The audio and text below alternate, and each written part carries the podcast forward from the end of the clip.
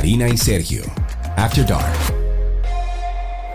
Cuando nos sentamos a plantearnos qué queremos ser en esta vida, si un trabajador por cuenta propia, freelancer, pensamos, Karina, muchísimas cosas que nos pasan por la cabeza. Que si podría adaptarme a no tener un, sueldo fijo en primera instancia, que si lograré tener disciplina como cuando iba a la oficina de 8 a 5, o si realmente tengo lo que se necesita para valerme por mí mismo en el mundo laboral. Que ahora mismo es un gran reto. Definitivamente yo creo que viene una generación que tiene que estar lo suficientemente capacitada como para emprender nuevos negocios, pequeños negocios, generar ideas creativas, porque cada vez se hace más difícil conseguir ese típico trabajo de 8 a 5 o cada vez menos personas quieren un trabajo de 8 a 5. Puedo estar totalmente en contra de lo que acabas de decir. ¿Cómo así? Hoy en día, Karina, hoy en día tenemos mucho más herramientas que cuando tú y yo, por ejemplo, en qué sé yo, en el año 2000 empezamos a ser freelancers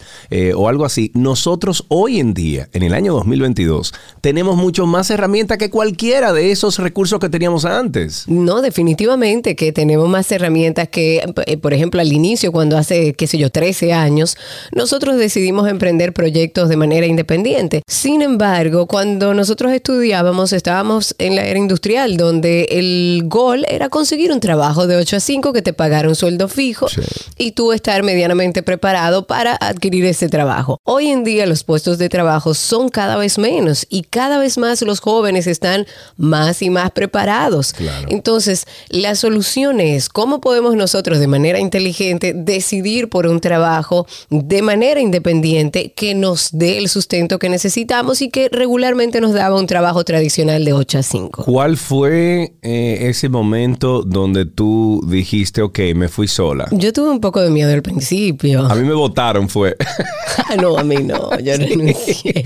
un señor que se llama Villas, eh, Villarroel, ¿qué se llamaba? Que trabajaba en, Telecentro, él era el director de Telecentro. Él me votó, yo con un sueldazo, man, y acabadito de llegar a la capital, me votó y eso fue lo que emprendió ya mi, mi, vida como freelancer y me he quedado ahí. Yo tenía un trabajo de 8 a 5 cuando estaba en el área de la psicología antes de entrar en medios de comunicación y tenía mi trabajo de 8 a 5, pero en principio da un poco de temor. Yo debo decir que a mí me dio temor dejar un trabajo estable en el que siendo muy joven ganaba bastante bien, sin embargo me arriesgué, pero me arriesgué digamos que en término medio. Combiné ambos trabajos al principio. Y lo fuiste soltando el, y lo fui cuando tenía seguro otro. Yo no. La realidad es que todos hemos pasado por, o la gran mayoría de nosotros, por trabajos tradicionales de 8 a 5 que no necesariamente ni nos está llenando económicamente ni nos está llenando personalmente. Y por eso hemos querido hacer como un programa para acompañar a aquellas personas que en un año como este deciden emprender un proyecto en solitario. Ok, entonces hagamos una clase de freelancer 101 y para eso hemos invitado a este podcast, a este episodio de hoy, desde Costa Rica, que así es que ellos dicen Costa Rica, pura vida, a Ricardo Vargas, mejor conocido como RI, es diseñador publicitario, es terapeuta de marcas, con un máster en diseño publicitario y comunicación de marca de la Escuela Superior de Diseño de Barcelona, tío, dedicado por más de 10 años al desarrollo de la identidad visual de emprendedores y pequeñas empresas que lo requieran. Ricardo, RI, ¿cómo estás? Hola, hola, ¿cómo están? Muchas gracias por invitarme. Bueno, para nosotros es un placer ¿Tú quieres que te digamos Ricardo o Ri? ¿Cómo, Ustedes dicen, ¿por qué ustedes corren las R's en Costa Rica? Mira, esa es una muy buena pregunta. Primero, puedes decirme Ri, sin problema. No hay ningún problema con eso. De hecho, así me dice todo el mundo. Eh, Ricardo lo siento muy, muy formal, tal vez. Ok. Y lo de la R no estoy muy seguro. Solo sé que así nací hablando y así hablo hasta la fecha. Pero no es en todo el país. Yo sé que todo costarricense que conozco, todo el mundo es con Caro, eh, Ricardo. Pero bueno, es muy chévere tenerte aquí con nosotros en, el día de hoy, eh, Rick. Definitivamente que esta va a ser una conversación muy interesante. Es bueno que ustedes sepan que RI le sirve a empresas que, que entienden la importancia importancia de tener un sistema gráfico sólido que se desarrolla a partir de una estrategia, que son estrategias que regularmente se hacen a la medida. No todas las estrategias funcionan para todos los freelancers o independientes. Empecemos porque nos cuentes, Ri, cómo nace la idea primera de la cuenta Freelancer CEO y cómo ha sentido su impacto a través del tiempo con todas las personas que se te acercan. Claro, eh, ¿alguna vez les ha pasado que tienen una idea en su cabeza por muchísimos años y mm. nunca la llevan a cabo? Claro. Eso fue lo que me pasó con Freelancer CEO. Más o menos así nació, eh, nació en el 2020, en plena pandemia. Yo acababa de ser papá. De hecho, en marzo del 2020 fui papá por primera vez y en ese momento, en esa época, yo estaba fuera de, Costa Rica. Dije, bueno, si no es en este momento, no lo voy a hacer nunca. Y comencé con una publicación en Instagram. Cero followers, no seguía a nadie. Cero, cero, cero. Mi intención era simplemente aportar toda la experiencia que ya había traído a lo largo de 8, 10 años como freelancer y, ver de qué forma podía compartir con los demás todas las eh, metidas de pata, todos los errores, todos los problemas que había pasado a lo largo del camino, porque de nada me sirve en mi cabeza. Yo necesitaba que otra gente lo pudiera disfrutar y aprender de ello también, ¿verdad? Claro. Más o menos va por ahí. Y con respecto al impacto es muy interesante porque no lo esperé. Yo nada más pensé como que iba a ser una cuenta de Instagram y ya. Pero al parecer había mucha necesidad al respecto. Me vi forzado a crear contenido mucho más profundo, incluso contenido pago, cursos, talleres y otro montón de cosas porque la gente cada vez más necesitaba. Era como que, como que creció exponencialmente y no lo supe manejar al inicio porque no estaba esperando eso. Yo no quería vivir de esto originalmente. Pero bueno, hasta el momento es un negocio rentable y eso me ha funcionado también, por supuesto. Qué bueno. Yo vi una publicación tuya de septiembre 30 del año 2021, o sea que ya hace unos cuantos meses, donde haces la pregunta, o más bien, ah, eh, declaras de cosas que dice un freelancer atascado profesionalmente. ¿Podrías tú, por favor, partiendo de esta publicación, ¿Cuáles son los retos más comunes que tiene un freelancer al momento de emprender? Uf, es una pregunta muy amplia de responder, pero vamos a tratar de resumir con esto. Eh, muchas veces, o uno de los, de los problemas principales por los que la gente me escribe es que quieren aumentar sus ingresos y quieren que los clientes les paguen más. Como yo soy diseñador, tengo mucha más experiencia en diseño que en otras áreas, por supuesto, y el problema principal es, quiero que un cliente deje de pagarme 50 dólares por un logo, porque un logo no cuesta 50 dólares, estamos creando la marca, una marca completa. Y, Hay un proceso creativo que, la gente no ve, eh, Ricardo, y lo que ve es el logo y dice, wow, qué lindo, qué lindo. Tú sabes lo que, lo que yo tengo que, partirme la cabeza para yo llegar a este logo. Y sí, y no es solo la, parte de la ejecución, también es la estrategia que tiene que conectar con la marca, ¿verdad? Porque no es solo hacer algo bonito, tiene que ser algo que funcione y que vaya según pues, los valores de la marca, los, el concepto de la marca también, el propósito que, que se quiere alcanzar, entre otro montón de cosas. Entonces, muchas personas me dicen, ¿cómo subo mis precios? Y, generalmente la pregunta es, ok, contame un poco sobre tus gastos, qué es lo que está pasando. Y se niegan a, por ejemplo, pagar licencias de software. Y, no es que no tengan la plata, es que simplemente están acostumbrados a que las licencias de software no se pagan, se pueden piratear. Y para mí eso siempre ha sido un problema si uno no tiene la mentalidad correcta, porque esto va más allá del dinero, si uno no tiene la mentalidad correcta, es muy difícil crecer. Entonces, si yo no tengo la mentalidad de ni siquiera pagar 29 dólares por mes por las licencias de los programas de diseño, entonces, ¿cómo yo, con qué cara le voy a pedir a mi cliente que me pague más? Me explico, es un asunto más mental. Ey, ey, Ricardo, déjame decirte que muchos de nosotros empezamos pirateando y luego nos pusimos legal. Claro, y me ahí porque yo una vez no tuve dinero para, por ejemplo, bajar los programas de edición donde yo editaba Adobe Premiere y Final Cut y todo eso y lo pirateé, pero desde que pude pagar, pagué mi licencia. Pero ¿eh? la premisa de RI es bastante lógica, es, es darle un poco de respeto a eso que estás creando para que en función a eso y ese valor que le has dado, entonces sí puedas cobrarle a tu cliente con conocimiento de causa y con el valor. Es un estado mental, definitivamente. Yo estuve así seis años pirateando mis programas. Tú de todo. Lo aprendió. Por lo menos tenemos la decencia de decir, ok, ya lo puedo pagar, ya lo voy a pagar. Por supuesto, ese es, ese es como el principio. Porque es, es, más un trabajo mental, como te digo, no es tanto el dinero, ¿verdad? Porque yo entiendo, hay muchos lugares donde es imposible pagar 29 dólares al mes y eso yo lo entiendo pero uno tiene que trabajar hacia ello, hacer un plan hacia ese momento, ¿verdad? Eh, incluso trabajar con descuentos siempre es un problema porque en Latinoamérica estamos muy acostumbrados a que el cliente va a pedir descuento y a que yo voy a pedir descuento, pero hay que aprender a lidiar con esos descuentos, hacer una estrategia alrededor de eso, porque el problema es que el descuento siempre se va a comer las ganancias. Por ejemplo, si cobro voy a hablar hipotéticamente, voy a decir 100 dólares. Si yo sé que de esos 100 dólares, 25 son mi ganancia y el cliente me pide descuento, ¿cuánto porcentaje estoy dispuesto a perder de mi ganancia? para ganarme a este cliente. Entonces, si yo sé que mi ganancia es el 25% y quiero ganar algo de plata, pues más de 10% no podría hacerle descuento o del todo no hacerlo. Siempre es importante saber eso, que el descuento se come las ganancias.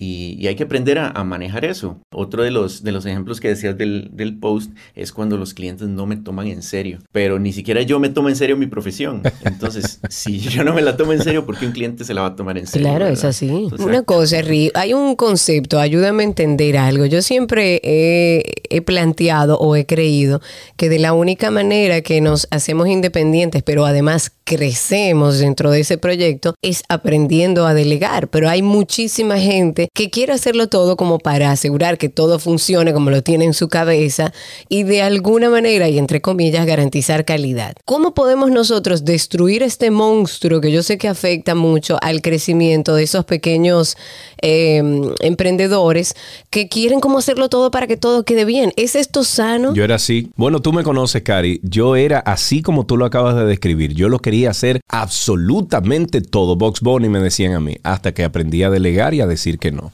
¿Qué, consejo tú le das a esa gente que, como yo estuve en esa posición, Rick? Primero hay que entender tal vez el concepto de delegar, porque delegar tiene que ver con confiar. Claro. Y es confiar en otra persona para que haga algo en mi lugar. Y al inicio yo sé que es muy difícil, muy difícil, porque todo lo reducimos a no tengo el dinero para pagarle a alguien que haga el trabajo que yo no puedo hacer. Claro. Y no necesariamente requiere dinero al inicio. Posteriormente, por supuesto que sí es importante, pero hay otras opciones como por ejemplo canjear servicios, intercambiar servicios, que si yo sé que hay una persona que podría hacer algo mejor que yo y yo sé que yo puedo hacer algo por esa persona mejor o incluso le puedo dar algún producto, algún hasta intangibles, algún servicio, alguna asesoría, qué sé yo, intercambiar siempre y cuando ambos ganen, eso es una buena forma de iniciar. Pero antes de aprender a delegar y decidir a quién vamos a contratar o subcontratar eh, o a quién le vamos a enviar nuestro trabajo para que lo haga por nosotros, es importante anotar todo, escribir todo lo que yo hago. Por ejemplo, si yo sé que yo como diseñador tengo un proceso para desarrollar el logotipo, hablando del mismo ejemplo que hablamos anteriormente, yo sé que tengo que anotar cuáles son los pasos que lleva a hacer ese logotipo para que cuando yo llegue a delegar a otra persona, la persona entienda cómo funciona, cuál es el proceso, cómo lo hacemos nosotros, cómo nos comunicamos con el cliente, cada cuánto hay revisiones con el cliente, dónde buscamos información, dónde hacemos investigación al respecto, qué sé yo. Todo lo debemos anotar para ir viendo en cuáles fases del proceso es importante buscar a alguien más porque si no va a ser un problema a la hora de que llegue esta persona y yo le voy a decir, ok, necesito que me hagas este logo y la otra persona va a ir sin saber cómo funciona ni cuánto tiempo debería tardar, etc. Y después van a estar ustedes supervisando o haciendo el micromanaging a la otra persona y entonces después uno termina diciendo es que esa persona no lo hace como yo quiero o como a mí me gusta o no tiene la calidad que yo quiero y es porque simplemente no supimos darle las instrucciones correctas a la otra persona. Esto es como, no sé si en sus países le llaman así, pero aquí le llamamos la papa caliente, que es que llega una papa metafórica y yo tengo que soltarla lo más pronto posible porque está muy caliente. Más o menos así es como funciona, es soltar tareas lo más pronto posible para poder crecer, porque yo no quiero esto en mi mano, quiero que alguien más lo haga. Más o menos ese es el, el inicio. Ok, entonces en ese sentido yo lo que entiendo es que uno se tiene que comenzar a rodear de personas que sí lo entienden a uno, aunque le tome mucho tiempo encontrar a esas personas. Eh, te doy un ejemplo, yo empecé un proyecto hace cinco años, yo y un guionista. Y hoy en día tenemos 16 personas que trabajan en el proyecto, todos dependiendo de, ese dinero que se genera a través de esa plataforma. Sin embargo, te puedo decir, Rick, que escuchándote y la descripción que has dado de, de, esas personas que te entiendan, eh, tengo la dicha de trabajar con personas, con editores, con diseñadores gráficos, con guionistas que me entienden, que se meten dentro de mi cabeza y me entienden. Entonces, aunque tomó tiempo, creo que podemos recomendarles a los amigos que escuchan este episodio de hoy y que a lo mejor comienzan a emprender, que, que tienen algún éxito ya dentro de lo que están haciendo, que comiencen a buscar esas personas que los entiendan, que con el simple hecho de mirarse o con el simple hecho de llamarse por teléfono,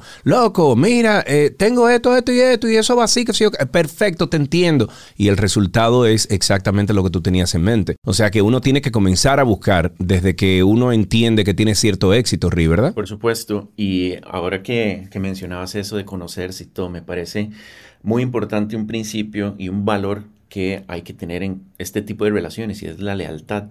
La gente es leal con uno cuando uno es leal primero. Entonces, eso siempre se va a devolver. Y por supuesto, la comunicación siempre constante, siempre transparente para poder facilitar el, el, proceso. Y obvio, que tal vez esto es obvio para mí, pero debe haber siempre reconocimiento por el trabajo que está haciendo la otra persona. O sea, que la otra persona se sienta apreciada, que siente que realmente vale la pena lo que está haciendo por uno. Porque si no, entonces la, la relación no está funcionando, va solo en una vía. Es un poco una relación de toma y daca. O sea, eh, él va haciéndose indispensable en tu empresa, pero debes devolverle un poco del agradecimiento por poder delegar y confiar en alguien para delegar. Hablemos un poco del otro lado, Ri, del manejo con los clientes y sobre cómo puedo yo saber cuál es el costo que le voy a poner a ese trabajo o a ese servicio, que a veces pecamos de ser muy humildes y nos enfrascamos en trabajos que son muy complejos, eh, que no ofrecen un, un presupuesto que nosotros entendemos que vale nuestro trabajo. ¿Cómo nosotros partimos de esa idea? ¿Cómo podemos empezar a darle valor a nuestro trabajo? Uf, me están tirando unas preguntas muy bomba. son muy buenas. es para dejarle algo a la audiencia. sí, sí, me encanta, me encanta. Vamos a ver. Para poder definir el precio, creo yo que es mucho más fácil para productos que son tangibles, porque uno busca tal vez los costos de la materia prima y la electricidad y maquinaria, etcétera, pero cuando se trata de servicios intangibles es mucho más complicado porque ahora entra en juego lo que yo creo que valgo y eso es un problema porque lo que vale mi trabajo no es lo que valgo yo como persona. Hay que hacer la separación. Pero cuando aparece un cliente buscando mis servicios, yo no logro separar esas dos cosas. Entonces yo creo que si el cliente me pide descuento, me está afectando la autoestima y no es un asunto personal, es un asunto meramente profesional. Y hay que hacer esa separación primero. Lo segundo es que hay que entender cuáles son mis costos, mis costos por hora, mis costos de, de, encender mi computadora, de pagar la electricidad, de pagar una oficina si es que tengo, o si estoy dentro de mi casa, yo sé que un espacio va a ser dedicado únicamente a trabajo. Entonces, ¿qué porcentaje de la casa es eso? e ir sacando cuáles son ese tipo de gastos. Otra de las cosas, por ejemplo, los activos. Los activos son estos productos. Estos, por ejemplo, una computadora es un activo y este activo me va a permitir generar dinero. Entonces, si yo sé que esta computadora necesita estar en constante renovación, yo necesito presupuestar mensualmente el dinero que debo pues eh, sacar para eventualmente renovar mi computadora o mi micrófono o mi cámara o etcétera. O que si pago publicidad, ¿cuánto, cuánto es eso en publicidad? Y así sucesivamente. Y una vez que yo tengo toda esta lista de activos, debo calcular también cuánto tiempo tengo disponible. Eso es una matemática confusa porque a veces creemos que si yo trabajo, por ejemplo, de 8 a 5 en mi, en mi negocio, yo digo, bueno, tengo de 8 a 5, esas son 9 horas. Entonces, sí, sí, 9 horas, 9 horas por día, 5 días por semana y ya lo multiplico por mes. Ok, esa es, esa es la cantidad de trabajo que tengo. Pero no, hay que separar el trabajo que yo hago exclusivamente para mis clientes del trabajo que yo hago para mi negocio. Por ejemplo, publicaciones para redes sociales o cosas de, marketing, responder correos electrónicos, enviar facturas, dar seguimiento a clientes. Todo ese tipo de horas no son facturables, no se pueden facturar. Entonces, de 8 a 5 puede ser que yo pase 4 horas haciendo trabajo administrativo. Entonces, realmente las horas facturables van a ser 4 o 5 pero además tengo que ir al baño y tengo que almorzar y tengo que descansar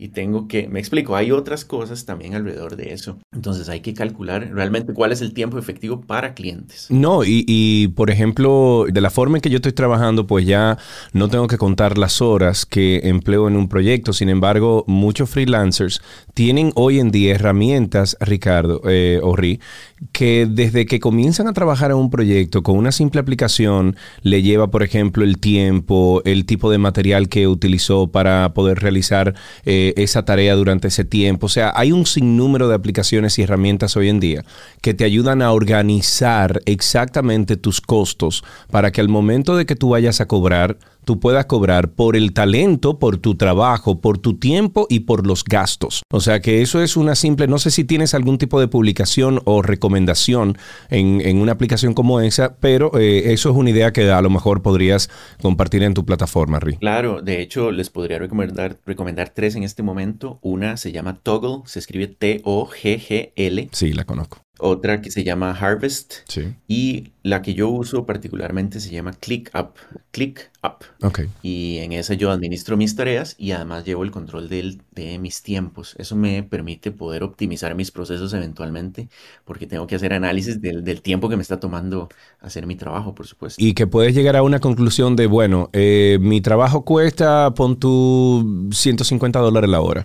O sea, para yo poder cubrir todos los gastos, eh, lo que yo estoy empleando como freelancer, mi conocimiento, mi experiencia eso es lo que cuesta. Si tú me quieres contratar, ya tú sabes que cuando una persona te llame, le puedes decir, mira, son 150 dólares la hora. Y ya, punto. Ya tienes un, un ejemplo de lo que podría costar. Hay algo que quisiera acotar a esto del precio por hora, porque no es lo mismo mi costo por hora que el precio que yo le doy a mi cliente.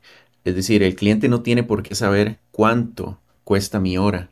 Es simplemente para uso interno. Al cliente yo le doy un precio general. Le digo, ok, son 500 dólares y listo. Y yo sé por dentro que son 4 horas o son 6 horas u 8 horas, porque si no va a haber un problema de qué pasa si yo me paso media hora, se lo cobra el cliente, no se lo cobra el cliente. O qué pasa si el cliente dice, no, no, mejor paremos a las 8 horas, o más bien qué pasa si yo trabajé una hora, pero realmente yo le coticé 8 horas al cliente, ¿qué va a pasar ahí? ¿Le devuelvo el dinero? ¿No se lo devuelvo? Me explico, es mejor trabajar con un monto exacto, un monto fijo antes de eh, empezar a negociar esas cosas que realmente son, como le llamamos aquí, menudeos, que son cosas que al final son irrelevantes. Claro, y para finalizar, como para dejar bien fresca la información antes de terminar este episodio, cuéntanos, Uri, las siete lecciones que has aprendido durante el primer año de freelancer CEO y de tu experiencia, por supuesto, alrededor de trabajar de manera independiente. Bueno, primero descubrí que me encanta trabajar con gente, me encanta, yo soy extrovertido y la gente me llena de energía, entonces por supuesto que tener esta comunidad y así de grande me llena muchísimo, pero no es nada fácil, no ha sido nada fácil construir esta comunidad porque es como como tener ganado, como tener ovejas que tengo que estar cuidando y protegiendo y así, ¿verdad? Eh, y hay que ser cuidadoso también con la forma de comunicarme, con la forma de decir las cosas, el lenguaje que uso, todo este tipo de cosas, pero es, es muy agotador, pero al mismo tiempo es muy satisfactorio. Otra de las lecciones que aprendí es que no es lo mismo ser mediocre que ser imperfecto. Muchas veces no lanzamos un producto o no damos nuestro servicio porque todavía nos falta un poquito. No, todavía falta esto, es que me falta esto otro. Pero eso no tiene nada que ver con mediocridad, tiene que ver con la situación actual en la que estoy. La mediocridad tiene que ver más con la pereza, la desidia, la poca eh, energía que tengo, las pocas ganas de hacer las cosas. Y eso es otra cosa completamente diferente. Y eso lo aprendí con Freelancer CEO porque simplemente lo lancé sin que estuviera perfecto, sin saber hacia dónde iba, nada más lo lancé. y en el camino fui puliendo. Puliendo, claro, lógico. Sí, lo otro es que en redes sociales se habla mucho de humanizar. Tienes que humanizar y mostrar la cara y, mostrar lo que haces y el enredo, pero humanizar no es mostrar la cara, es simplemente darle cualidades humanas a la marca. Es decir, hablar con un lenguaje que la gente entienda, hacer cosas que la gente comprenda y se identifique. Son este montón de acciones que tienen que ver con cómo yo conecto con otro ser humano. No es simplemente salir, mostrar la cara, porque yo puedo mostrar la cara y la marca no está humanizada, porque tal vez soy un robot, porque tal vez lo que digo no conecta con mi audiencia. Hay que hacer la separación. Cuando escuchen a alguien que dice humanizar la marca, póngale mucha atención realmente a qué es lo que está diciendo o si simplemente está repitiendo como un loro. El cuarto punto es que tener 10.000 seguidores no significa nada. Eso yo lo aprendí cuando iba creciendo y dije, bueno, ya quiero llegar a 10.000 porque 10.000 es el número mágico. En ese momento existía el swipe up en Instagram. entonces todos querían el bendito swipe up para poder poner links. Pero nada más no significa absolutamente nada. De hecho, es mucho más cansado tener 10.000 seguidores que tener 1.000 o 5.000. ¿verdad? Entonces, eso de 10.000 seguidores creo que es un sueño que ya la gente debería dejar, porque no significa nada. Yo ya lo sobrepasé y mi vida más bien se puso más complicada. Claro.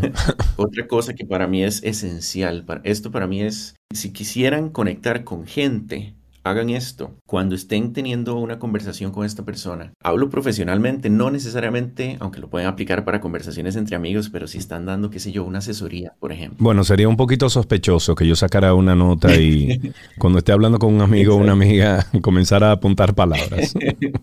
Exacto. Entonces, si están dando una asesoría o una mentoría, algo así, empiecen a anotar palabras clave que ustedes ven que hasta los ojos le brillan a la otra persona. Esas palabras claves son importantes para después mantener una conversación posterior. Tipo, ok, ¿cómo te fue con esto? Hey, ¿Cómo te has sentido con esto otro? Porque así conectas con la otra persona y eso es muy importante. La persona tiene que sentirse comprendida por lo menos, de alguna forma, y saber que de alguna forma le pusiste atención. Escuchada, ¿no? Exacto, exacto. Y es esencial, para mí eso es esencial si yo quiero crear relaciones profesionales. Lo hago con mis clientes, lo hago con todo mundo, con las conversaciones con mis amigos, porque sí, como decís vos, sí es bien extraño. El punto número 6, me encanta lo que dices ahí en el 6. Sí, es enseñar desde la experiencia. Claro. Vamos a ver, yo lo, yo lo resumo en dos conceptos, que uno es el profesor, tal vez el nombre no es el, el apropiado, pero es como yo lo veo en mi cabeza, que es el del profesor falso y el del profesor verdadero. El profesor falso enseña, no digo que sea mal profesor, es simplemente que enseña desde la teoría, desde lo que dicen los libros. Y eso está bien, porque es importante la teoría, pero cuando uno quiere facilitar la entrega del mensaje, es muy importante escuchar a la gente que ya ha pasado por donde yo quiero pasar, porque así sé cuáles son los retos reales a los que me voy a topar. Entonces, escuchen a gente que ya ha pasado por donde ustedes quieren pasar. Y eso es importante. Y eso es lo que a mí me ha servido para conectar con este montón de gente. Porque yo hablo desde mi experiencia, investigo un poco, etcétera, pero siempre va girando alrededor de lo que me ha pasado a mí. Y por eso es que conecto con la gente. ¿El punto número siete? El punto número siete es que se puede generar dinero sin invertir dinero. Pero tenés que sacrificar el tiempo. Entonces, hablando de delegar, pues si yo quiero crecer y no tengo tiempo, entonces voy a necesitar sacar dinero para poder eh, ahorrarme ese poco de tiempo para dedicarlo a otras cosas y crecer. Pero sí es, sí es importante que, que si tengo tiempo, es probable que no tenga dinero. Y si tengo dinero, es probable que pueda sacar el tiempo o pagarle a alguien para yo liberar mi agenda y hacer otras cosas que son mucho más importantes, que tal vez van más conectadas con mi propósito o con mi visión o con lo que yo quiero hacer a largo plazo y no quedarme encerrado siempre en tareas pequeñitas donde yo siento que no estoy avanzando. Eso es lo que he aprendido a lo largo de este primer año y ha sido una experiencia uf, deliciosa, no tienen idea. El, había dejado un bonus, de hecho, en esa publicación, y es que me costó mucho el español neutro, porque como ah, en toda Latinoamérica, es, ok, esta palabra, no, esta palabra no significa esto. A veces decía en, en, publicaciones, qué sé yo, en, Instagram Lives, decía palabras, me decía, mm, yo creo que esa palabra no es lo que quieres decir. y, y, entonces sí tuve que aprender un poquito de algunas, me, me tuve que leer un diccionario para aprenderme algunas cosillas, así se lo digo. Pero es, una experiencia muy, muy interesante, muy enriquecedora y, y uff, no saben cuánto he aprendido. Qué bueno. Eh, eh, Ri, yo creo que le has dado en este episodio a personas que van a comenzar a emprender o que están pensando emprender, le has dado eh, un norte por lo menos o, un mapa a seguir. Y es bueno que ustedes entren a la cuenta de, de Ri, que está interesantísima en, en redes sociales, en Instagram. Es Freelancer CEO. Está en la descripción de este episodio para que ustedes puedan entrar ahí. Hay muchísimas publicaciones interesantes. Recordé el momento que hablamos de personalizar la marca y hacerla más humana. Bueno, esto es una cuenta que aunque tú no vas a ver rostros humanos, lo que sí vas a ver es muy buena información, muy buenos consejos que pueden humanizar lo que estás haciendo. Ri, ¿algún mensaje final para aquellos emprendedores que están escuchando este episodio y a lo mejor este ha sido el, combustible para ellos comenzar? Bueno, eh, lo que sí les podría, podría decir es ese fuego que sienten en el pecho, esas ganas que tienen ya de, Puede ser que estén en un empleo fijo o que tal vez no tengan trabajo, eso es independiente. Pero sienten ese fuego porque a mí me pasó. Yo necesitaba lanzar esto ya. O sea, era como que se volvió incontenible. Ese fuego que ustedes sienten, síganlo, síganlo, porque les va a traer muchísimas cosas. Ahí es donde está su pasión. Ahí es donde está lo que ustedes van a hacer probablemente el resto de su vida o por muchísimos años. Y no lo ignoren no lo ignoren, aprovechenlo, aprovechen el impulso y rodéense de gente que crea en su sueño, no de gente que todo el tiempo está, como dice la, analogía de la cubeta de cangrejos, que hay muchos cangrejos en una cubeta y cuando alguno quiere salir, los demás lo pinchan y tratan de traerlo otra vez a la cubeta porque ese es el lugar donde creen que tienen que estar. Entonces, no se rodeen de cangrejos, sálganse de ahí y háganlo, láncense, eso es todo lo que necesitan, ejecutar. Claro, eh, el golpe avisa, ¿verdad? Como dicen los dominicanos, Rick. el golpe nos enseña también. Rick, qué placer hablar contigo, pura vida para ti. Gracias por darnos un poco de herramientas y ayudar a otros que necesitan en este año ya perseguir ese fuego, como tú lo llamas, e iniciar ese proyecto. Gracias a ustedes por prestarnos sus oídos y su atención una vez más. Estamos esperanzados en que, bueno, tomaron nota de todas las informaciones indicadas para poder potenciarte como profesional independiente. Recordándote en la conducción Karina Larrauri y Sergio Carlo, este episodio producido por Cindy Paulino en la edición Raven Pineda. Si quieres ponerte en contacto con Karina y Sergio After Dark, puedes escribirnos a infoafterdarkpodcast.gmail.com. Además, puedes seguirnos en Instagram, Karina y Sergio After Dark, Karina Larrauri y Sergio Carlo.